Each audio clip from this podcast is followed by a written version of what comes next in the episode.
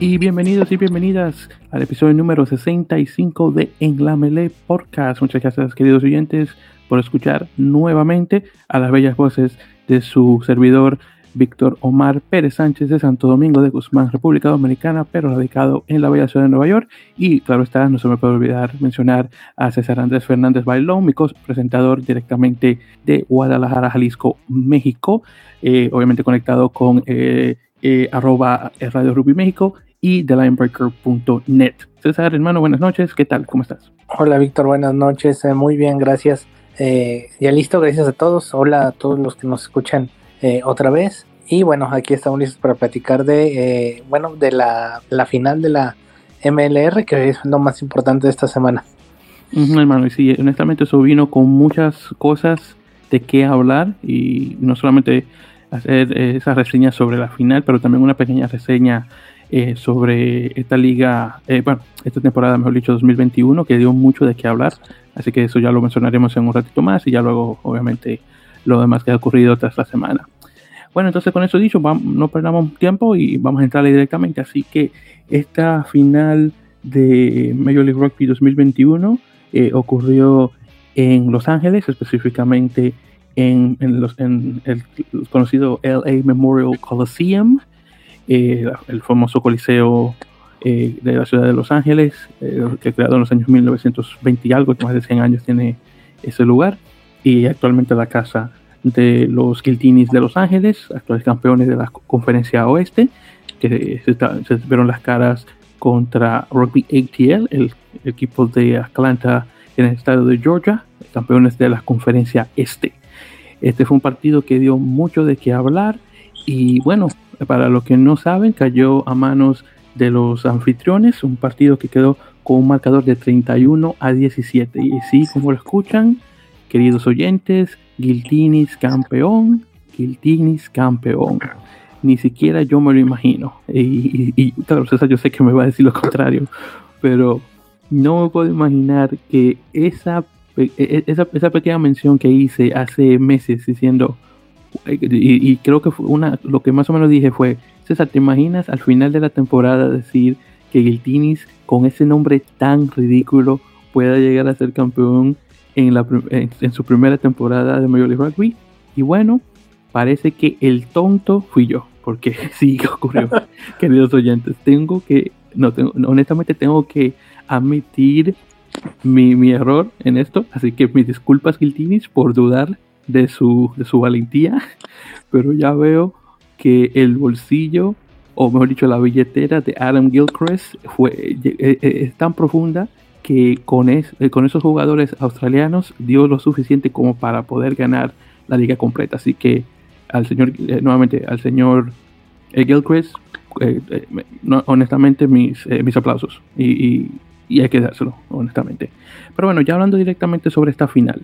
Entonces, eh, primeramente César, una cantidad de personas, actualmente el récord de, audiencia, si mal no recuerdo, no solamente eh, de Guiltinis, pero creo que, no, bueno, sí, de Guiltinis, sí, porque de la liga en sí, no, el récord creo que fueron como 9.000 y algo de personas en un partido que tuvo Utah Warriors en la temporada 2018 o 2019, algo así pero en este caso, supuestamente por lo que escuché, tuvieron una audiencia de 7000, 7700 personas, algo así, un poquito más, casi, bueno, casi 8000. El caso es que no fue tan mal, y específicamente si hablamos de tiempos de pandemia, eh, nuevamente eh, 7700 personas no está nada mal para un evento, de, un evento deportivo de esa, de esa magnitud.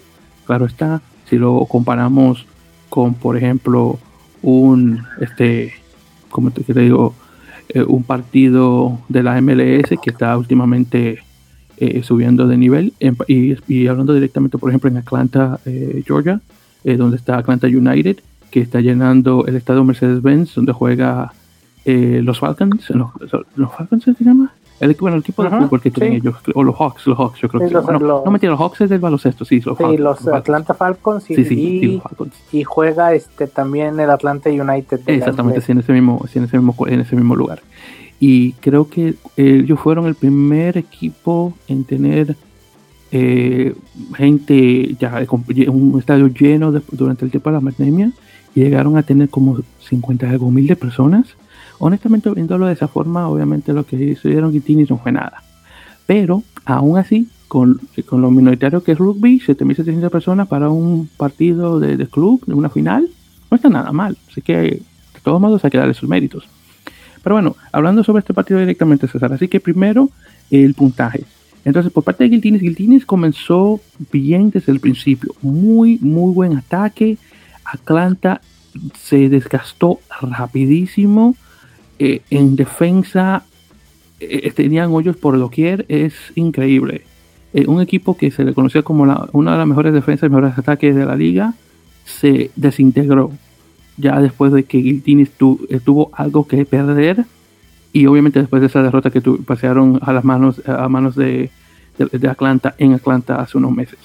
Entonces, directamente hablando sobre el puntaje, eh, tuvimos tries, dos de ellos por parte de John Ryberg, que creo que este partido va a subir su popularidad como para que pueda jugar en la nacional en los siguientes meses, al menos eso digo yo, el tipo, no sé por ejemplo cómo fue que no los, no, este hombre Gary Gold, el entrenador de las Águilas, no sé cómo no lo seleccionó para esta gira europea, pero creo que con esta, eh, eh, esta presentación eh, es posible que él, digo yo, pueda aparecer para los partidos estos a la clasificación al mundial contra Canadá, así que posiblemente pueda aparecer ahí, al menos a mí me encantaría verlo, para, para ver un nivel más de, de él, ya pasando del del juego de clubes al juego internacional, así que a ver qué tal.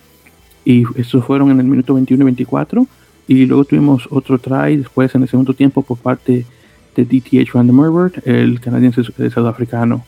Eh, luego acá tuvimos conversiones por parte de Maquito 2 de 3, que fue el primer try de Ryberg y el de, de, Van der así que el segundo no se metió. Eh, y tuvimos tres patadas de penal, una en el 19, otra en el 44 y una en el 70, y una por eh, Burton en el 76. Luego por parte de Atlanta, que honestamente marcó por, honestamente fue de, suerte, tuvieron uno por Marco Jensen Van Redberg en el minuto 36 a través de un line out, y luego uno que fue que cuando estaban atacando la línea de 22, eh, este chico que estaba en Nueva York, este Ross Deacon, eh, pudo, eh, él dio como una vuelta, eh, primeramente él tomó el balón fuera del rock, para luego como que saltó y dio una vuelta y, como que, y si me recuerdo, como que esquivó el, jugador de Atlanta para ya luego anotar. Y, bueno, estuvo, honestamente estuvo bonito el try. En todo caso fue en el minuto 78 y después ahí tuvimos conversiones, dos, así que dos de dos por parte de Kirk Coleman y una petada de penal en el, número, en el 15, que esa fue la que los puso a nivel de 3 a 3 con, con Los Ángeles. Pero después de esos dos tries, ensayos por parte de Ryberg en el 21 y el 24, tres minutos uno de otro, ahí se cayó la cosa. Y Atlanta no dio más. Fue increíble, eh, honestamente. Eh, wow. Eh, que, yo, a mí honestamente se me, se me escapan las palabras. Eh, la, la, la, poca eh, eh, digo, no, no, que no voy a decir que no había que hubo esfuerzo por Atlanta, porque sí, obviamente había, pero yo honestamente esperaba más del equipo de Atlanta y, y, y, especial con el partido que tuvieron con Nueva York, que como hemos mencionado varias veces, es mi equipo, es mi equipo local, obviamente el equipo a que de hecho porras, y honestamente como equipo del este, yo pensaba después de esa, ese tipo de, rendimiento contra Nueva York iban a dar un poco más eh, contra Los Ángeles, pero ya veo que no, no valió la pena, desafortunadamente. Bueno, y, aquí podemos ver el resultado. Eh, pero bueno, ya para dejar hablar eh, y para pasarte la voz, César, dime, ¿qué tal este partido? Pues sí, fue un partido que yo sí, por lo que habíamos visto en la temporada, yo sí pensaba, sí creía que Los Ángeles iban a ganar. Tal vez sí esperaba el partido un poco más parejo, pero desde el principio Los Ángeles se puso muy rápido con tries. Este, como ya lo mencionaste, los, los primeros dos del, de uno de los wings. Eh, y después de ahí, pues creo que ya nada más fue llevando el partido, llevando el partido eh, al ritmo, a como ellos querían. Y bueno, pero finalmente nunca estuvo en riesgo nunca se les cerró el juego, nunca nunca hubo un, un, riesgo real de que lo fueran a perder en algún momento, o sea, todo estuvo muy controlado. Eh, este eh, Magito hizo un gran partido, fue un muy buen partido, este, siendo por lo menos en los primeros dos tries el, el, que, el, que, el que inclinó la balanza de las jugadas. En el primero, bueno, con el primero con, eh, romper y, y, el pase hacia adentro una mano y en el segundo con esa con, con, la patada que va por que tira por arriba y que luego toma Adam Ashley Cooper que también jugó muy bien su último partido se retiró Adam Ashley Cooper eh, de, del rugby ahora este del rugby profesional. Y sí fue un, un, buen partido. Yo lo esperaba la verdad un poco más parejo creyendo que bueno por ser la final y Atlanta y estar ahí pues iba a poder hacer más pero realmente no no fue como no es como decir fue una final de un lado, pero, pero sí estuvo muy cerca de, ser un juego así. Sí, hermano, y, se, me, se me pasaba a mencionar ese detalle, eh, el de Adam Ashley Cooper, que ya oficialmente está retirado, según él, hasta ahora. Está oficialmente retirado de rugby, eh, que creo que fue una muy buena forma de terminar tan tremendo, eh, este, o tan tremenda carrera como la de un jugador como eh, que ha jugado, bueno, más de 100, 120 y algo partidos este, eh, con la Nacional de Australia. Eh, y, bueno, nuevamente me alegra mucho por él haber terminado su carrera de esa forma. Ahora, Maquito es el que todavía no, no, está muy seguro si se va a retirar o no, lo cual me sorprende bastante. Yo también pensaba que él iba a dar, al menos ahí, a conocer el hecho de que ya no iba a trabajar para, eh, perdón, que ya no iba a, jugar para nada, pero parece ser que el viejo quiere darle o continuarle con su carrera. Quién sabe si él está pensando tener un, una segunda oportunidad con Los Ángeles, a ver si puede ganar dos campeonatos consecutivos, así como hizo Seattle. Honestamente me sorprendería muchísimo eh, si él decide hacer eso. Pero bueno, eso está por verse. Em, entonces ya con eso dicho, eh, también César, eh, déjame ver qué más te iba eh, a mencionar. Eh, o por cierto, otro jugador de mención, además obviamente de, él, de Alan Ashley Cooper y Maquito, es el medio scrum de, de, Giltinis, este chico Harrison Goddard. el chico vino, salió de, creo que fue de, de Bromby, si mal no recuerdo. Eh, y tuvo, participó eh, en la sub-20 australiana y, eh, y bueno, tuvo un tremendo juego. Y por cierto, hablando de él, una cosa que no sabía y otra cosa y una cosa también que honestamente no se le nota y creo que se le nota a más personas que a otras en Australia, por lo que escuché, él tiene descendencia aborigen, que ni siquiera sabía. Yo lo veía como cualquier blanquito con un, con un bronceado, pero parece que estaba mal y el tipo sí tiene descendencia eh, aborigen australiana, lo cual me alegra eh, porque honestamente en Rugby 15 hay muy pocos jugadores de descendencia aborigen que estén jugando, porque mayoritariamente lo que se da son de Rugby 13 y en Rugby League, bueno, yo creo que no tengo dedos suficientes como para contar los jugadores de descendencia aborigen que juegan el, formato a 13, pero a 15, bueno, yo creo que tengo dedos suficientes para contarlos todos porque son tan poquitos lo que hay. Y Curly Bill sería el, por ejemplo, el número uno que mencionar y a él se le nota leguas que tiene mm. descendencia aborigen eh, australiana, eh, mientras que Gore se puede pasar por cualquier blanco. Así que una cosa también muy importante de que mencionar. Y el hecho de que con esta, eh, esta victoria de Giltinis, yo me imagino que las cosas explotaron allá en Australia, después de lo que escuché por parte de Juan de al otro lado del try, que por cierto, para, para los nuestros queridos oyentes que eh, se hizo una pequeña mención, eh, eh, tuve la dicha y, también el placer de, aparecer en el episodio más reciente del, programa. Así que muchísimas gracias a Juan y, y Fernando por la invitación, donde estuvimos conversando sobre el, el rendimiento mental de atletas, tras lo que ha ocurrido en las Olimpiadas, eh, mayoritariamente por, por Naomi Osaka, eh, la jugadora eh, japo-haitiana, eh, bueno, japo-haitiana americana, debería decir, en, en tenis y, y claro, la famosa Simone Biles en, en, gimnasia artística.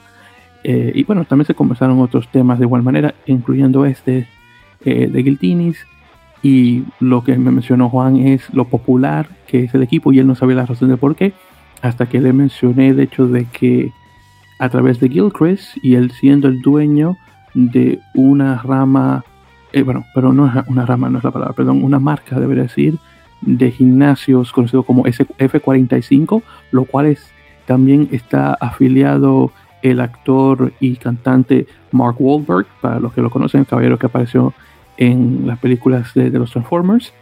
Eh, bueno, el tipo ha hecho sus millones a través de esa marca y, como mencioné anteriormente, tiene unos, una billetera eh, sin fondo donde ha podido sacar a estos jugadores australianos y ponerlos obviamente con un muy buen entrenador en, Darren Coleman, que como mencionamos anteriormente, eh, se regresa a Australia para hacer el entrenador de, eh, de Waratahs. Así que espero que pueda sacar ese equipo adelante porque Waratahs tuvo una pésima temporada en, el Super Rugby eh, australiano y ni siquiera hablemos del Super Rugby eh, que fue para todos los equipos australianos, honestamente fue bastante malo, pero en particular para Waratahs. Pero bueno, eh, continuando con lo de Giltinis, César, ahí vi imágenes de tu, de tu muchacho, Galen Robinson, que desafortunadamente no ganó, pero estuvo presente y, vi que se estuvo eh, tomando fotos eh, con el escudo de, MLR, que honestamente no soy fanático de ese tipo de trofeo. Honestamente, a mí no me gusta para nada, me lo encuentro muy feo, pero bueno, eh, me imagino para ser original, por decirlo así. y también la, celebración que hubo en el campo, donde varios jugadores estuvieron conversando, incluyendo Angus Cottrell, que terminó eh, él junto con, con DTH y, y Ryberg, los tres con, terminaron con 11, eh, con 11 tries eh, durante la temporada. Así que increíble decir que tres jugadores de Guiltinis terminan con la misma, cantidad de puntaje al final de la temporada. Así que no está nada mal eso, de hecho. Bien, entonces César, creo que hermano, con eso dicho, ya podemos entrar directamente a una pequeña reseña de lo que fue esta liga eh, profesional norteamericana, Major League Rugby 2021. Así que te daré la palabra, ¿sí? por favor. Pues sí, ya, ya, ahora que termina, creo que hubo muchas cosas buenas. Eh, sí, sí, creo que hubo muchas más cosas buenas que malas. Este, por ejemplo, bueno, para empezar, que haya regresado la temporada después de que el año pasado no hubo por la situación de, pues, de la, del COVID que haya podido hacer una temporada. Eh, bueno, creo que ya de, esa es la primera, la primera, la primera, la primera cosa buena fue eso. La segunda creo que eh, fue, eh, creo que hubo mucha más difusión a pesar de la situación. hubo gente en los estadios. a lo mejor no hubiera sido en la medida que hubiéramos querido porque el principio de temporada pues no había gente. conforme fue avanzando todo esto de la vacunación y todo esto, pues fue habiendo más gente, incluso algunos estadios, algunos hasta llenos. Eh, pero bueno, creo que la gente cada vez le interesa más, ya llevan, ya van 3, 4 temporadas, eh, la gente cada vez le interesa más, se empiezan a hacer algunas rivalidades entre los equipos y la gente y los aficionados están empezando a tener como ese sentido de pertenencia a su, a su equipo, que también, que también es bueno. Eh, y eh, bueno, eh, otro de los puntos que yo creo que es, que, es lo mejor es eh, el nivel, hablando de, en general del nivel de, los equipos, pues son jugadores, es un buen nivel, hay jugadores muy, muy competitivos, sumándole a los jugadores extranjeros, por ejemplo los australianos en Los Ángeles, o ese tipo de jugadores, bueno, que son estrellas y que van a, a darle un, nivel más alto todavía, a pesar de que algunos no están ya en sus, en sus años más jóvenes de deportistas, pero que siempre le dan a la, a, la liga un, un, levantón de nivel en lo táctico, en lo técnico y todo ese tipo de cosas. Y este, y bueno, eh, también muchos jugadores eh, nuevos, por ejemplo, lo de Conor, lo de lo de eh, lo de Monaghan, eh, que bueno, parecía que se había quedado sin equipo, bueno, no sé sin equipo, pero él iba a jugar con Dallas, pero bueno, Dallas no pudo jugar por todo esto del COVID el año pasado, este tampoco, y este eh, pues terminó jugando para Austin, eh, fue probablemente los mejores jugadores de la temporada, ya se, eh, se ganó el, llamado a la selección de Estados Unidos. Y bueno, fue uno, yo creo que para mí una de las mejores cosas de la liga fue el descubrimiento de, de, este jugador, que bueno, probablemente a lo mejor después lo vamos a ver jugando en algún otro país. Y bueno, creo que en sí aparte de todas las cosas buenas, pero creo que en eso yo resumiría las, las tres. Y sí ha, ha, habido algunas cosas eh, que, bueno, algunas cosas que fueron malas, pero son como creo yo cosas un poquito menores. Eh, una fue que, por ejemplo, eh, Toronto, pues por la situación no pudo jugar de local en Canadá, como hubiera sido lo ideal. y bueno, pues la gente de allá no pudo ver a su equipo en la temporada.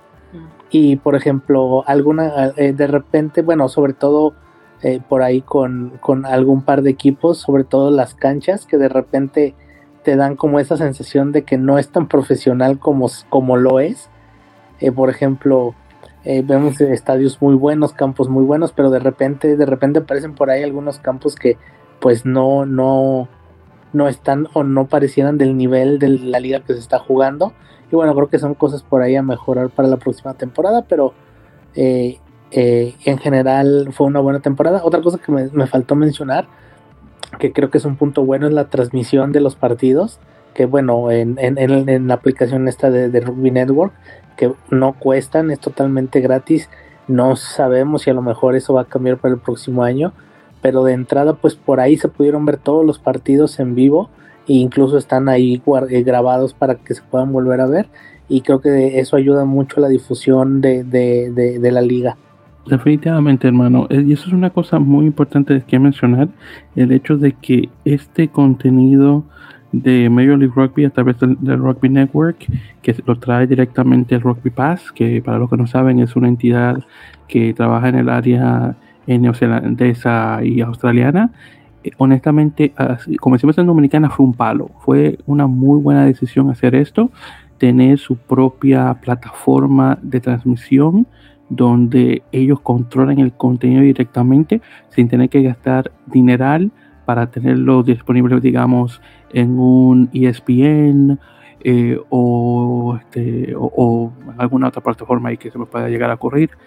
Eh, así que ha sido muy, muy placentero el hecho de que esto de, de, que esto pasara. Y esto es una cosa que ya se venía, según lo, por lo que escuché por parte del comisionado, el caballero este George Killebrew, es algo que eh, se venía conversando eh, durante, eh, desde el torneo de Los Ángeles Sevens, del, creo que fue el, 2019, si me lo recuerdo, o 2020, algo así, no recuerdo bien.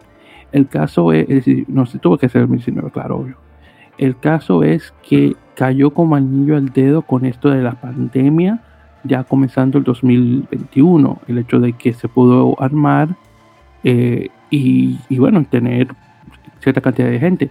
Eh, la meta original era de tener ahí, eh, ya en relación a, suscriptores, eh, tener una cantidad de 25 mil personas para, que, para el tiempo de que se terminara la liga. Bueno, César, por lo que menciona el comisionado, llegaron al a doblegar ese, esa cantidad, casi doblegar, para, ya para la mitad de la liga. Entonces, eh, entonces de 25 mil para el final, para agosto, para que tener esa misma cantidad a mitad de liga, buenísimo. Creo que, eh, bueno, yo dije, dije doblegar y de hecho estoy, estoy mintiendo, disculpen. Eh, oyentes, esto realmente, por lo que pude entender, tienen una cantidad superior de 25 mil personas actualmente.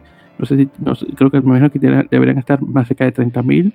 El caso es que para lo que se esperaba no está mal.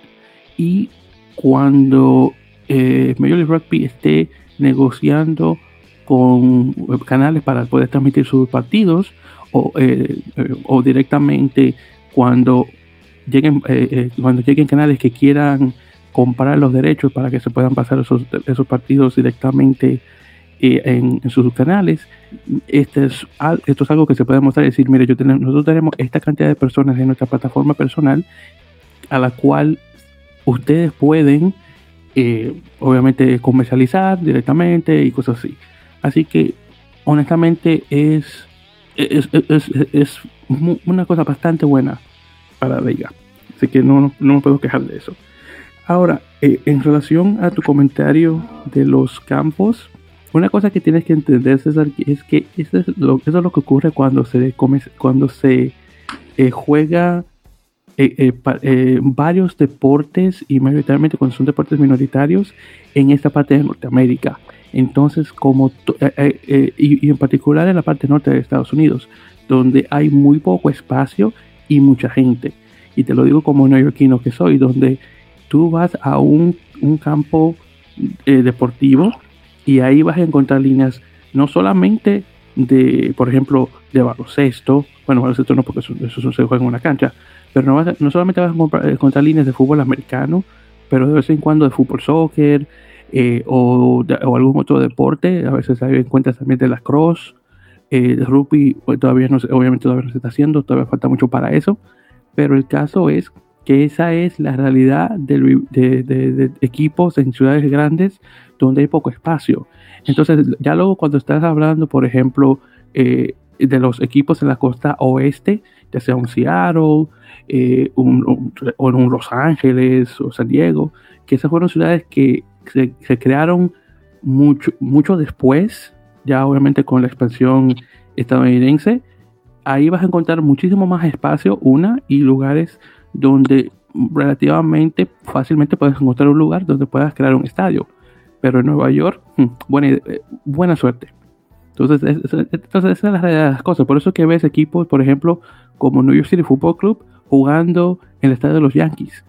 No, solamente porque los Yankees eh, es parte dueño de ese equipo, pero porque eh, es, que es muy poco espacio. Y lo bueno de, lo que tiene el estado de los Yankees es que es lo suficientemente grande como para tener un estado de fútbol o un, campo de fútbol dentro de ese espacio.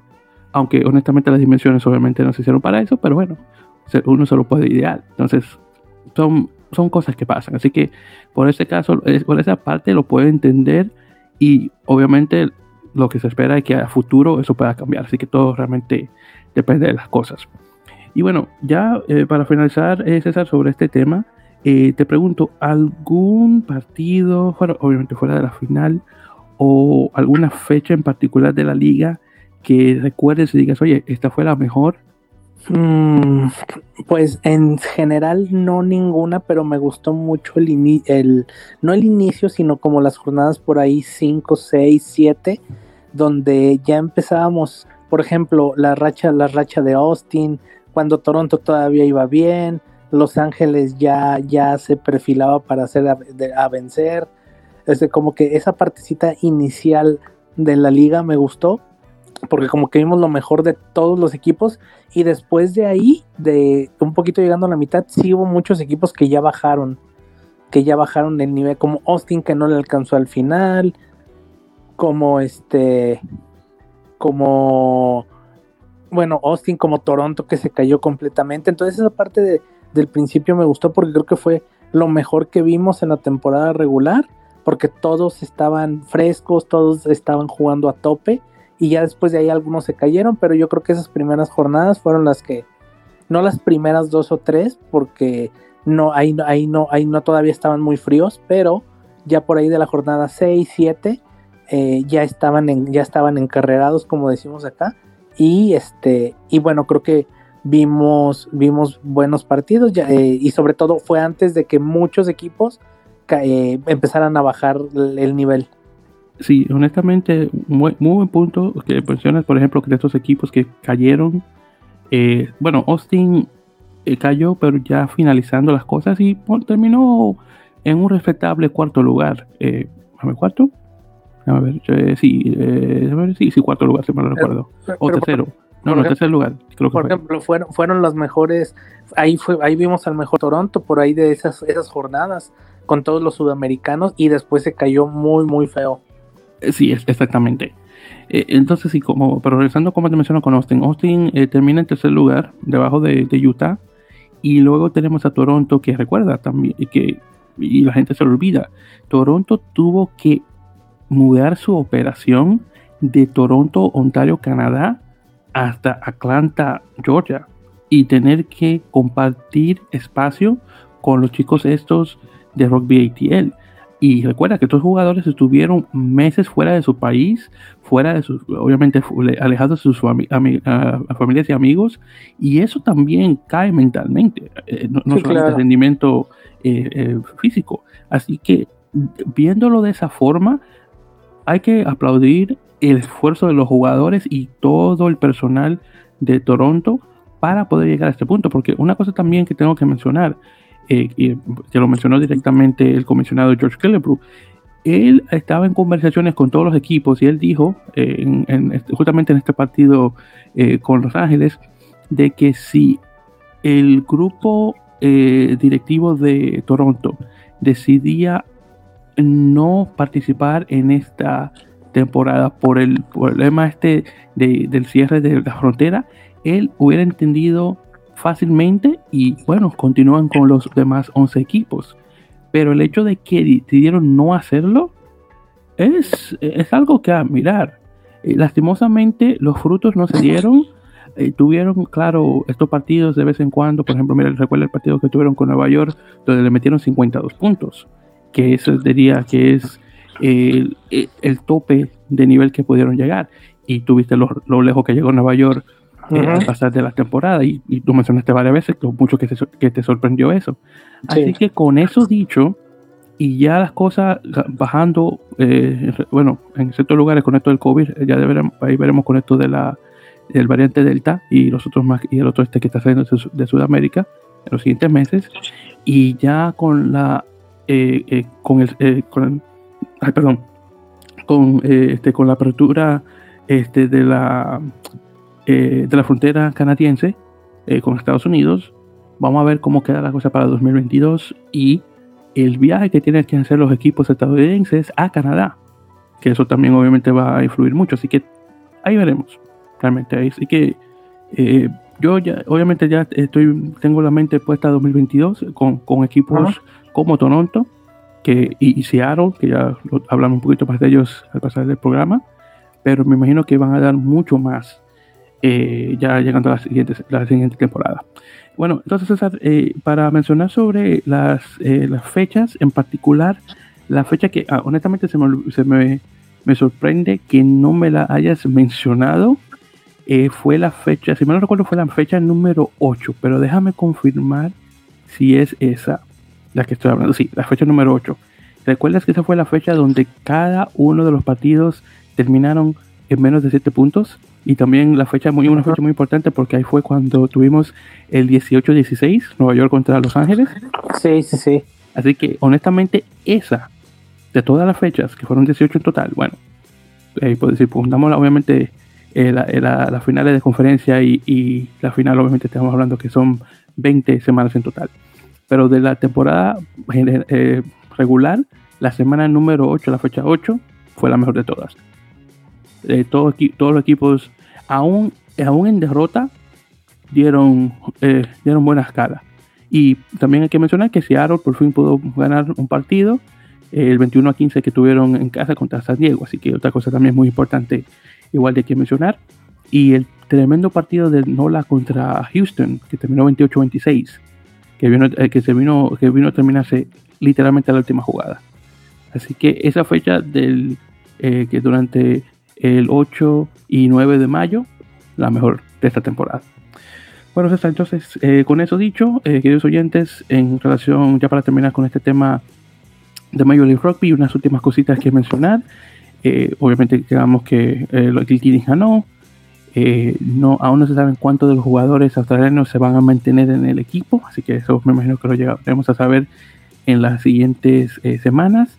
Eh, también eh, en relación a otros, otros equipos también que mencionar, eh, All Glory DC confirmó que su capitán Mongo Mason, el, escocés criado en, Nueva Zelanda, se sale del equipo y va rumbo a Oxford, la Universidad de Oxford, no solamente para, no solamente para jugar, pero también para ingresar a la escuela y, y bueno, me imagino eh, sacar su diploma universitario, así que la mejor de las suertes a, a Mongo Mason con eso. Y hablando directamente sobre Seattle Seawolves, eh, ya no puedo decir los pasados campeones, porque honestamente ya ese título cae por parte de Guiltinis. eh, pero los campeones de la, primera y segunda temporada extendieron los contratos de más jugadores. Eh, acá extendieron el, contrato de, de Rhino Herbs, el segunda línea, sudafricano, y de JP Smith, el medio scrum sudafricano. así que ya estamos hablando que tienen más de siete jugadores que están eh, que ya han dicho que se, comprometen a estar en el equipo hasta 2024. Así que me imagino que con eso la temporada 2022 va a ser muchísimo mejor para, para Seattle. Así que ahí veremos qué tal.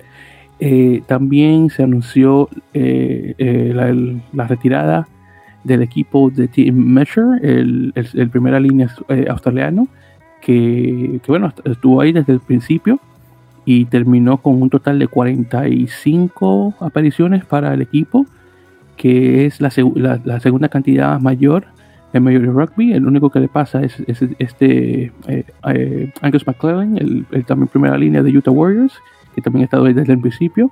Así que ahí veremos obviamente eh, cómo queda la cosa ya para la siguiente temporada 2022 con, con ese jugador.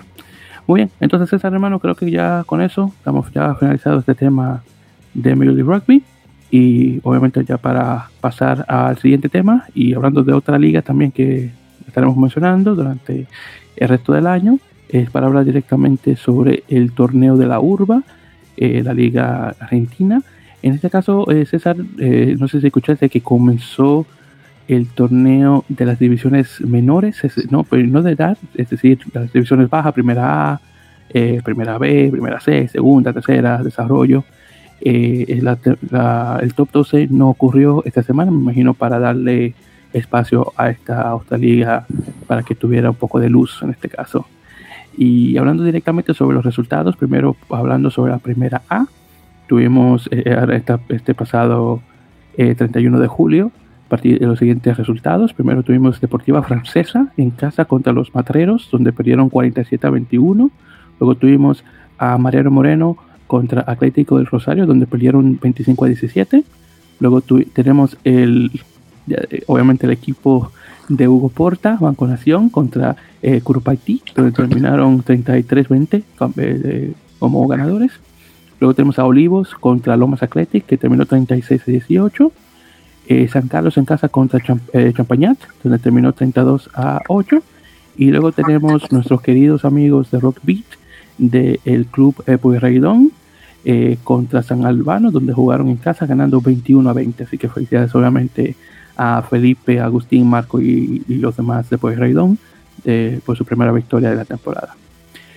otro, otro partido, el que fue el de La Plata con San Patricio, no ocurrió por problemas de COVID en el plantel, creo que fue en el plantel de La Plata, si mal no recuerdo. Eh, bueno, no me lo dice acá, pero se suspendió el partido. No sé si se llegará a jugar después. Es posible que sí, porque no hay puntos eh, por uno u otro. Así que veremos ya, con, al, continuar de la temporada. Luego tenemos los, eh, los resultados de la primera B, con los siguientes, que quedamos con Don Bosco en casa contra Daom. Este se suspendió, me imagino también por esto de COVID y los y los, el, los puntos van a la OM, ya que termina con 8 a 0. Luego tenemos a Universidad de La Plata en casa contra Manuel Belgrano, que termina 31 a 7, ganando Manuel. Luego tenemos a Gimnasia y Esgrima contra Liceo Naval, que termina 12 a 3, ganando Liceo. Eh, después es el San Andrés contra eh, Ciudad de Buenos Aires, que gana en casa 26 a 19. Eh, luego tenemos el equipo este de García Propato, eh, Hurling contra San Martín, que termina con un 28 a 23. Después de ahí el Delta en casa contra San Cirano, eh, termina 50 a 19 ganando San. Y finalmente el San Fernando contra el Citas. Y este es el, la Sociedad Italiana de Tiro, tiro al, Blanco, creo que es la traducción, que este termina 24 a 17 ganando Citas. Ya la primera C tenemos a Quilmes contra Luján, el equipo de nuestro querido Francisco Minervino, que se le manda saludos, ah, y también de Juan Feijón, no se me puede olvidar de Juan. Este termina 65 a 10 ganando Quilmes. Luego tenemos a Vicentinos contra Monte Grande, ganando 41 a 10. Italiano contra Lanús, ganando 39 a 18. Liceo Militar contra Casa de Pauda, 51 a 7. Luego tenemos a Centro Naval contra Virreyes, que termina 14 a 13 ganando Virreyes. El Retiro contra Old Georgian, ganando eh, Old Georgian 24 a 10. Y finalmente Atlético y Progreso contra el Areco. Y el Areco gana 14 a 13 de igual manera. Así que nada mal con esos. Y en relación a las otras que pasan un poco más rápido, en la segunda tenemos a las cañas contra Gimnasio de Esgrima de Ituzaingó, eso no lo conocía, acá gana las cañas 44-24 en casa. Luego las, la Salle o la Sal, creo que es, eh, un nombre francés, eh, contra los Cedros, Cedros ganando 35-25. Tiro Federal contra Albatros y Albatros gana 29-26, bien cerrado ese partido. Luego tenemos a Mercedes contra San Marcos, San Marcos en casa perdiendo 24-19. Después tenemos Tigre eh, contra del Sur Rugby y del Sur gana 20 a 0. Argentino contra eh, Saint Bernard's y eh, Saint Bernard's pierde 35 a 31 contra Argentino en, casa. Y finalmente tenemos a San Miguel contra el Atlético, eh, este es eh, Chuscamús, eso no lo conocía, y San Miguel ganando 31 a 27. Luego en la tercera tenemos a Ciudad de Campana eh, contra Los Pinos, eh, ganando Los Pinos 20 a 6. Luego Banco Hipotecario contra Vicente López, Vicente ganando por 18 a 17. Varela Junior contra Seiza y acá gana 59 a 7, nada más. Vero Mama contra Arsenal Zarate en el 23 a 17. El Porteño contra San José 68 a 8 y finalmente los Molinos contra Tiro Federal eh, Varadero por 52 a 20.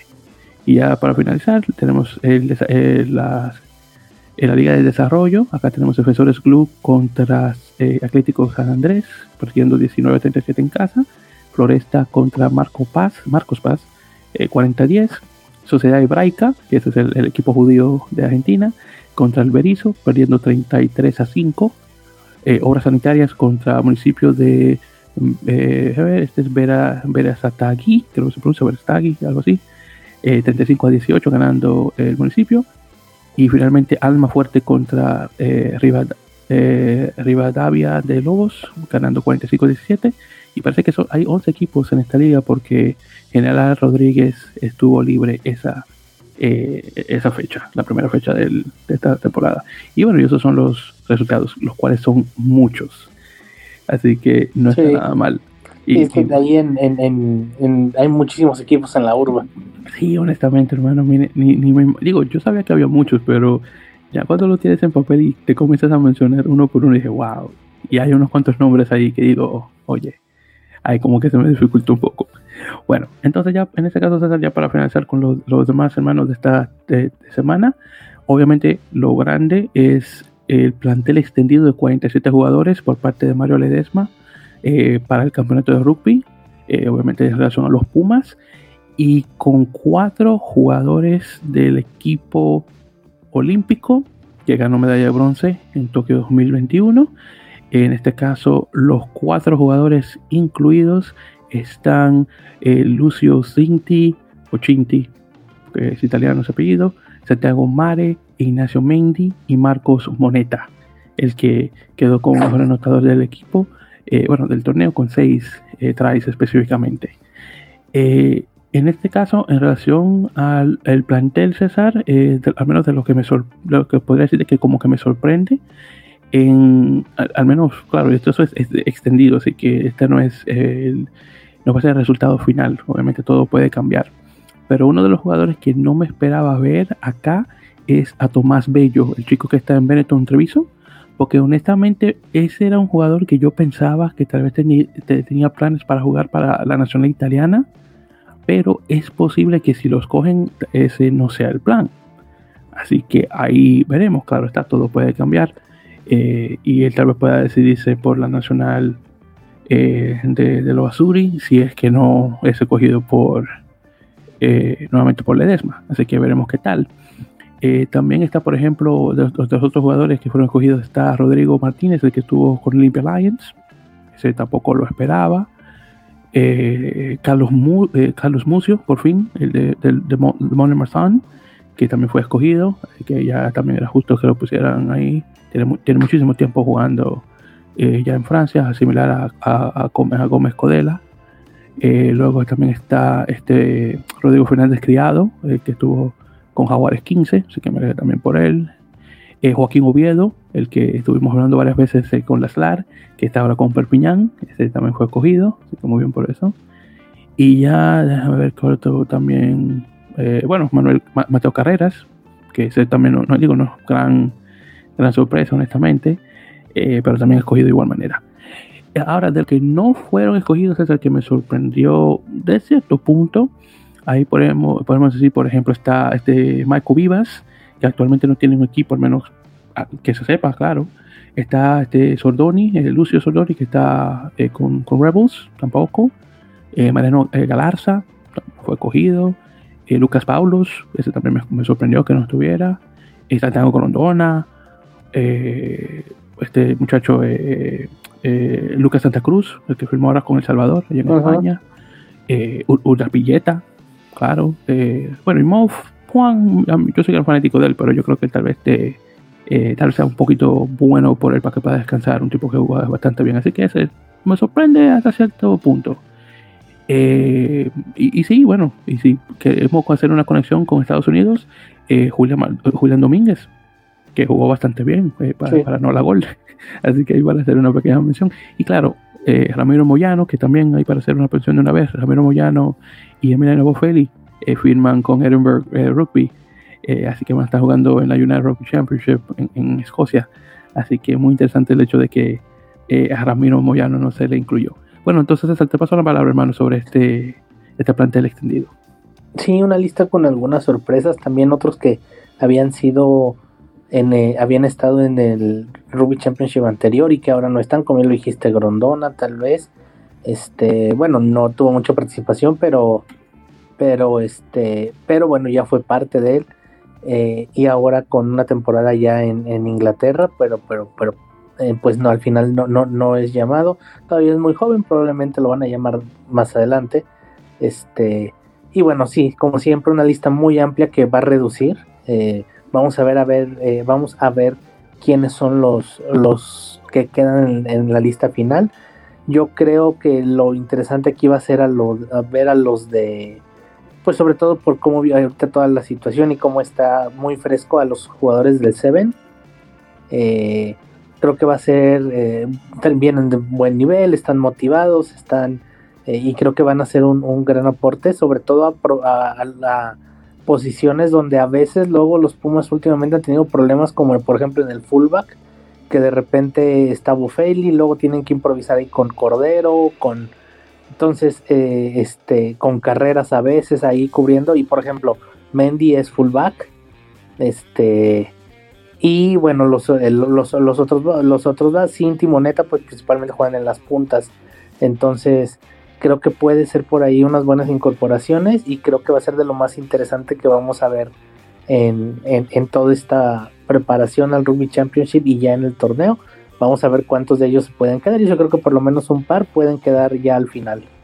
Sí, honestamente sí que creo eh, que ese sea el caso directamente con muchos de estos eh, nuevos al, plan de él y, nuevamente estos otros jugadores que, que no fueron eh, llamados. Pero bueno, para que cada quien tenga en su momento. Y ver si, y, ver si ahora con, con, ahora que va a estar Gonzalo García, vamos a ver si le da para llegar al, al, torneo, a, la lista final.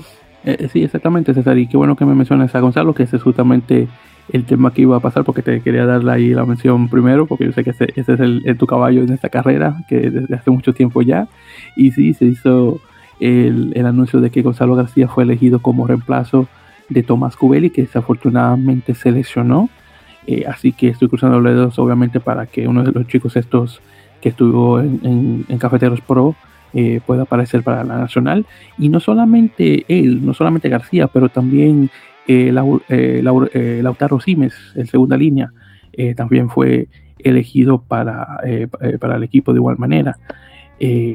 así que es posible, dependiendo de cómo salgan las cosas, que dos jugadores que estuvieron afiliados con Cafeteros Pro puedan ir directamente eh, pueden ir directamente a participar en el torneo, aún sin, sin haber ganado partidos para cafeteros, pero aún así fueron de los mejores jugadores que tuvieron el equipo.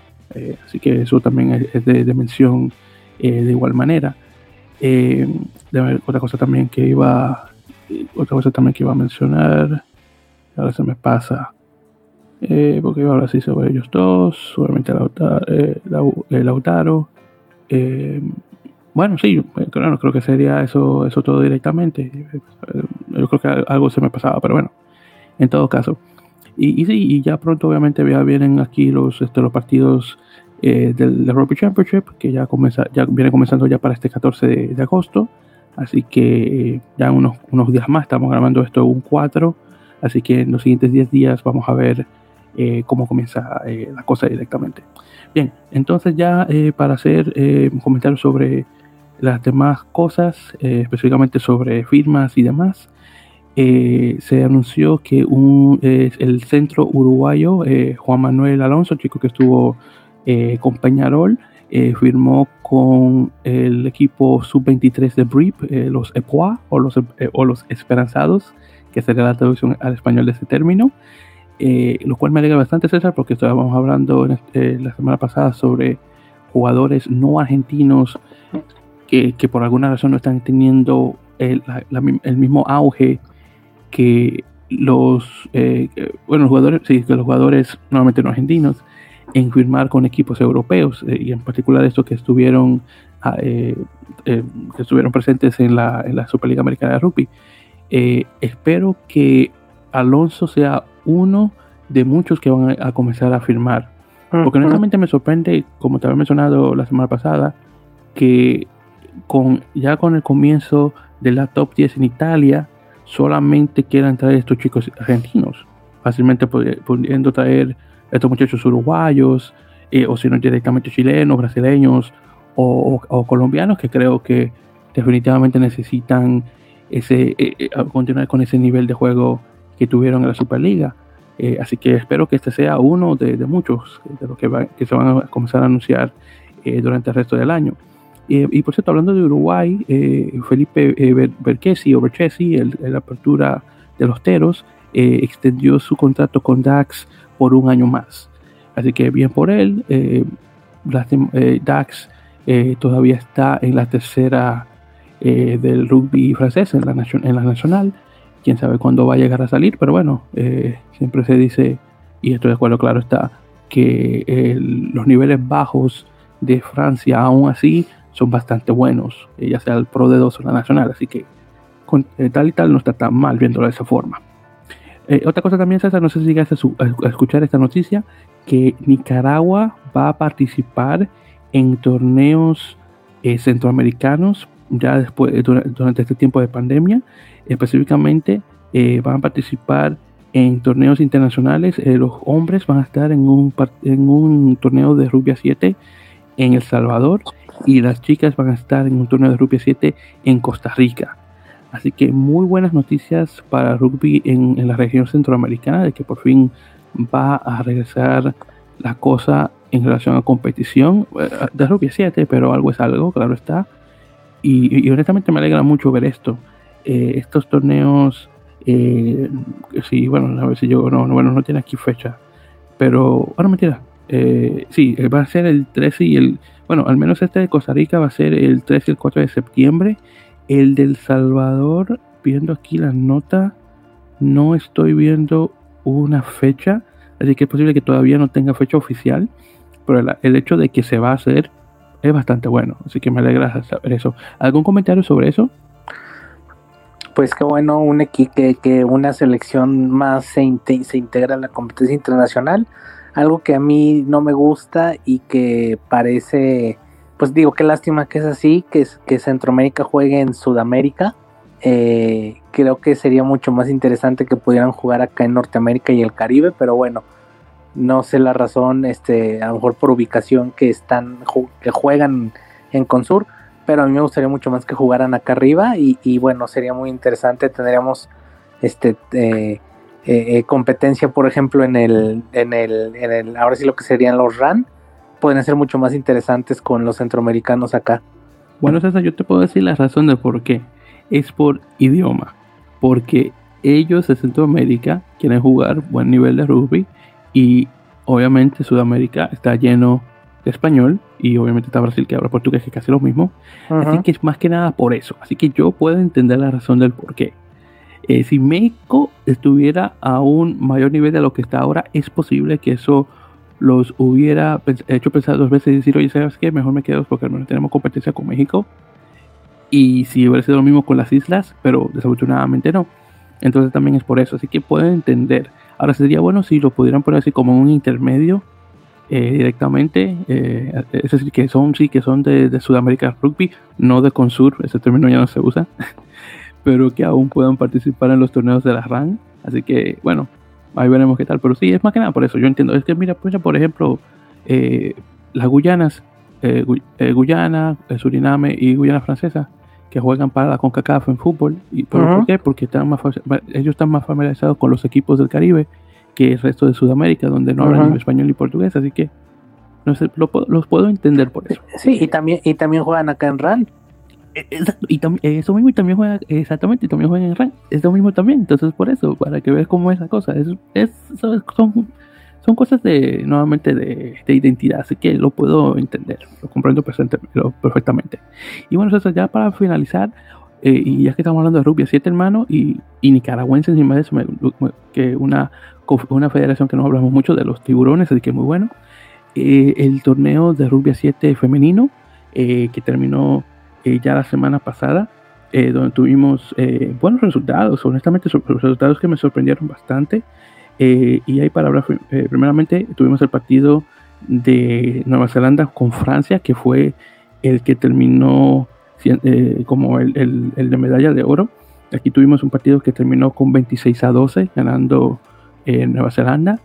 Buenísimo. Y obviamente buscando rectificar lo que ocurrió en el 2016 cuando perdieron contra Australia.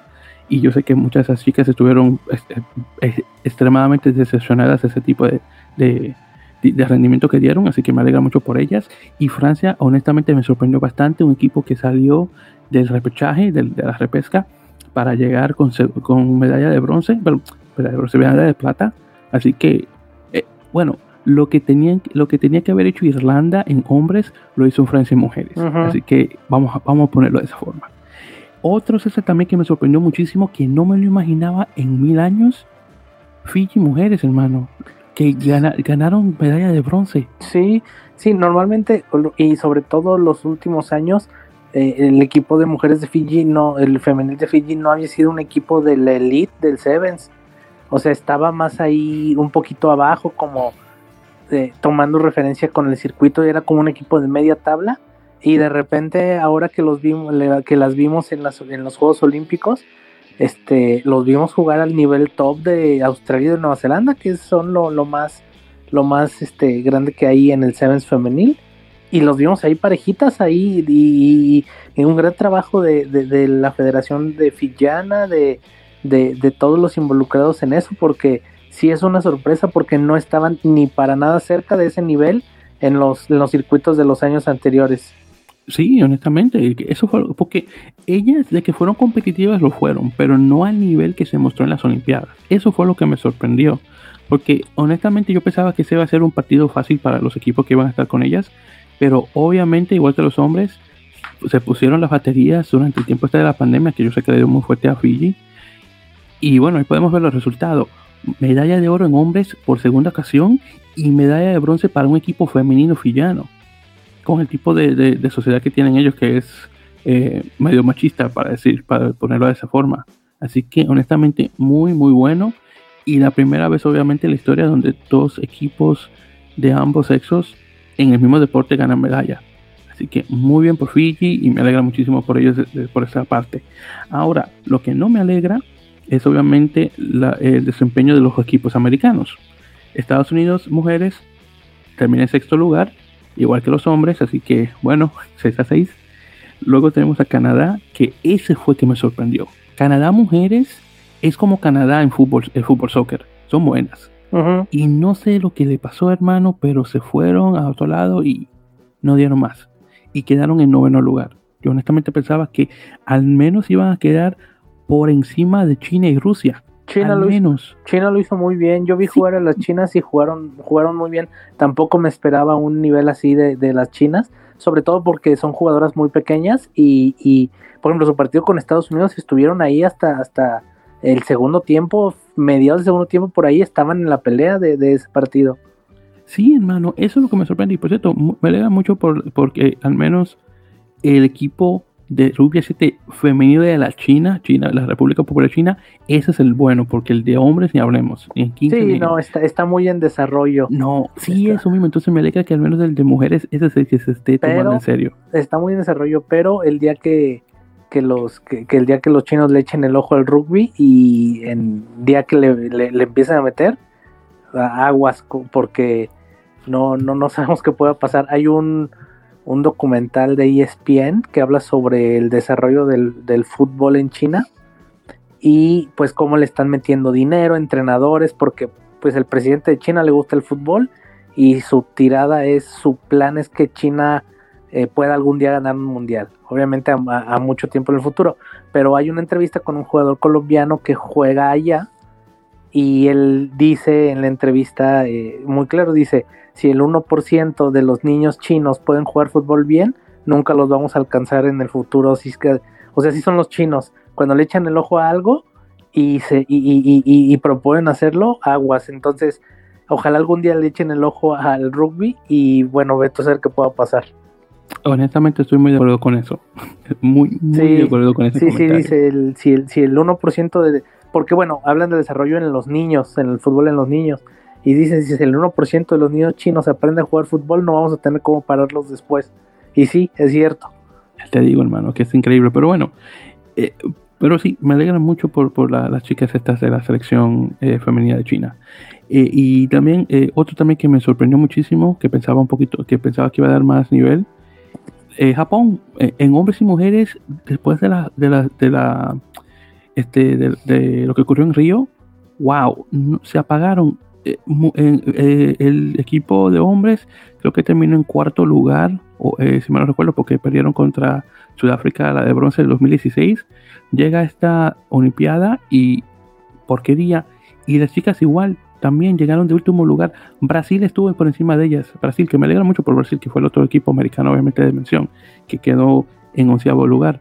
Así que estamos 6 Estados Unidos, 9 Canadá, 11 Brasil. Y, bueno, me alegra por las brasileñas, pero al menos, wow, pensaba que Canadá iba a dar un bueno, bueno, bueno, Canadá sí, pero pensaba que Japón iba a dar un poco más de rendimiento, ni siquiera eso. Sí, como que de repente, bueno, el rugby japonés se va mucho al 15 si de repente deja el Sevens un poquito ahí, ahí no abandonado, pero sí tiene mucha menos importancia y lo hemos visto. No es un equipo que cada año esté en el circuito, de repente eh, se, se tambalea ahí entre, sobre todo el equipo, el equipo de hombres, se tambalea entre, entre perder, entre descender y de repente al año siguiente vuelve, o sea, no es un equipo constante como tal.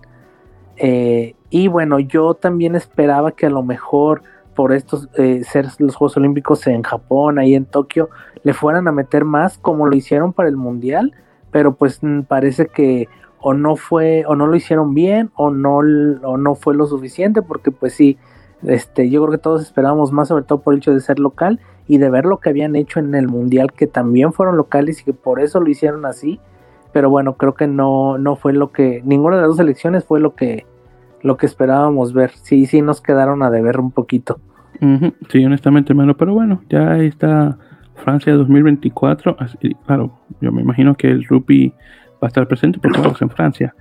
sí, sí, sí, París sí va a ser en de hecho, el rugby en, en, esas Olimpiadas va a ser ahí en el Stade de France. Ah, pues, ah, bueno, perfecto, entonces pues míralo ahí.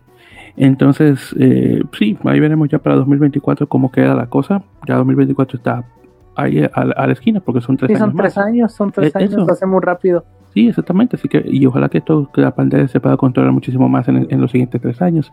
Así que me imagino que va a ser la cosa mucho mejor. Sí, es un, es un ciclo olímpico muy corto, entonces probablemente no a todos, pero muchos jugadores que los vimos jugar ahorita probablemente los vayamos a ver jugar en tres años, no a todos, muchos ya van de salida, pero va a haber varios que los vamos a ver repetir. Sí, definitivamente, hermano. Y bueno, yo creo que con eso, César, vamos ya oficialmente a llegar a el final ya de esto, de, este episodio número 65 de la Mele Podcast. Así que obviamente, eh, queridos oyentes, muchísimas gracias eh, por escuchar. Por cierto, hablando de escuchar, si es que llegan a escuchar alguna diferencia de audio con este episodio, eh, que se lo estaba también preguntando a César antes de grabar, es para dejarles saber que de hecho he cambiado mi, este, mi, mi, aparato de grabación, mi micrófono, a uno de una muchísima mejor calidad. Así que es que llegan a escuchar alguna diferencia en la calidad de sonido, es por eso. Ya luego, obviamente, ya ahí vamos a ver cómo lo conectamos con un, un micrófono de esos ya en, el, lo pasado del tiempo. Ahí vamos a ver, nuestro, no hago promesas de César, pero ahí vamos a ver, hermano. Y, y, bueno, a ver, a ver qué tal. Pero si, si escuchan alguna diferencia con el audio es más que nada por eso. Así que, saben, para que sepan de antemano que de ahora en adelante, al menos de mi parte, se va a escuchar mucho mejor la cosa. y también eh, un, eh, otra cosa que hay que, que mencionar, eh, un, un, anuncio, sepan que nuestro editor de episodios, Corey, va a estar va a estar fuera de casa, así que no va a estar disponible como para, editar episodios. Así que César hermano ya se me informó que vamos a tener una pequeña vacación, así que para la semana que viene no estaremos grabando, pero en este caso lo que podemos hacer es, eh, ya que tenemos unos episodios de entrevistas eh, ya que están por salir, eh, específicamente la entrevista con Edwin Arqueta de, Venezuela y una que ya por fin César y yo pudimos grabar, que fue, que fue con Alexander Hernández de, Cuba. lo que vamos a hacer es que para la, en dos semanas, en esa semana que le sigue, vamos a tener dos episodios. Entonces, eh, ya sea el, el, domingo de esa semana, eh, la semana que, anterior o del, o el del lunes de esa semana, cuando, vamos cuando vayamos a regresar, eh, va a salir el episodio de, la entrevista y ya luego para el jueves en la noche, viernes en jueves en noche, viernes ya por la madrugada, ahí va a salir ya el episodio regular del podcast. Así que en esa semana vamos a tener dos, dos episodios también. Entonces la entrevista va a ser el primero y luego el episodio regular ya para el final de semana para darle un espacio a ambos para que tengan, puedan obviamente respirar y crecer. Así que para que tengan en mente de que aunque no van a escuchar nada la semana que viene, ya la que le sigue van a escuchar dos cosas. La entrevista y luego el episodio regular. Y ya para la siguiente semana, cruzando los dedos, ahí saldrá el episodio eh, de, eh, con Alexander. Ya obviamente con... Eh, ya que ha terminado Major League Rugby, en este caso obviamente vamos a tener menos contenido de que conversar, claro, va a estar el campeonato de rugby, el Rugby Championship y, los torneos de la urba, pero obviamente van a ser unas cosas eh, un poco más cortas y obviamente cualquier noticia que vaya a salir durante esa semana. Así que ya saben que vamos a regresar ya a un horario eh, un poco más corto y es posible que también cambiemos eh, los días de, grabación de igual manera. Así que para que tengan eso en mente ya para los que las siguientes semanas que se aproximan. Ya entonces en relación a las eh, redes sociales, queridos oyentes, ya saben, como siempre nos pueden encontrar por Facebook, en facebook.com barra en la mele podcast y Twitter e Instagram con el usuario de arroba en la mele. También obviamente tengo que hacer ya mención con más frecuencia que de igual manera pueden encontrar eh, por Facebook y de igual, también por Instagram eh, Radio Ruby México que eso lo, maneja directamente César y su hermano Carlos y ya saben que en este caso eh, directamente por Instagram es eh, arroba eh, radio-rugby-méxico directamente y de igual manera de esa forma lo pueden encontrar también por, por Facebook. en relación a plataformas donde pueden escucharnos, la de siempre, Apple Podcasts, Google Podcasts, eBooks, nuevamente que es la plataforma más grande de podcast en español, de igual manera por captivate.fm, donde estos episodios son agregados para que luego vayan directamente a las otras plataformas y también de igual manera por Spotify, que ahí nos están escuchando bastante, y a través de Overcast también me he dado cuenta. Y, sí, yo creo que con eso hemos llegado ya a finalizar este episodio. ¿César, algún comentario, hermano, antes de terminar? Eh, nada, pues eh, gracias a todos los que nos escuchan cada semana. Eh, por ahí pasen la voz, díganle a sus amigos que les gusta el rugby para que, bueno, cada vez más gente se, se una aquí con nosotros. Y pues nada, este como ya les comentó Víctor, les vamos a estar este, por ahí eh, dejando algunas cosas nuevas y pues nos escuchamos pues después de, este descanso de, un poquito del rugby que vamos a tener. Exactamente, hermano. Así que nos, nos van a escuchar en dos semanas más. Y también, por cierto, hay que eh, darle eh, nuestras gracias a las personas que todavía están descargando el episodio y hablando de entrevistas, el episodio con el señor Jorge Soltero de Ruby, Puerto Rico. César, ya llegamos a nuestro récord, hermano, 145 descargas en ese solo episodio que salió el 24 de julio.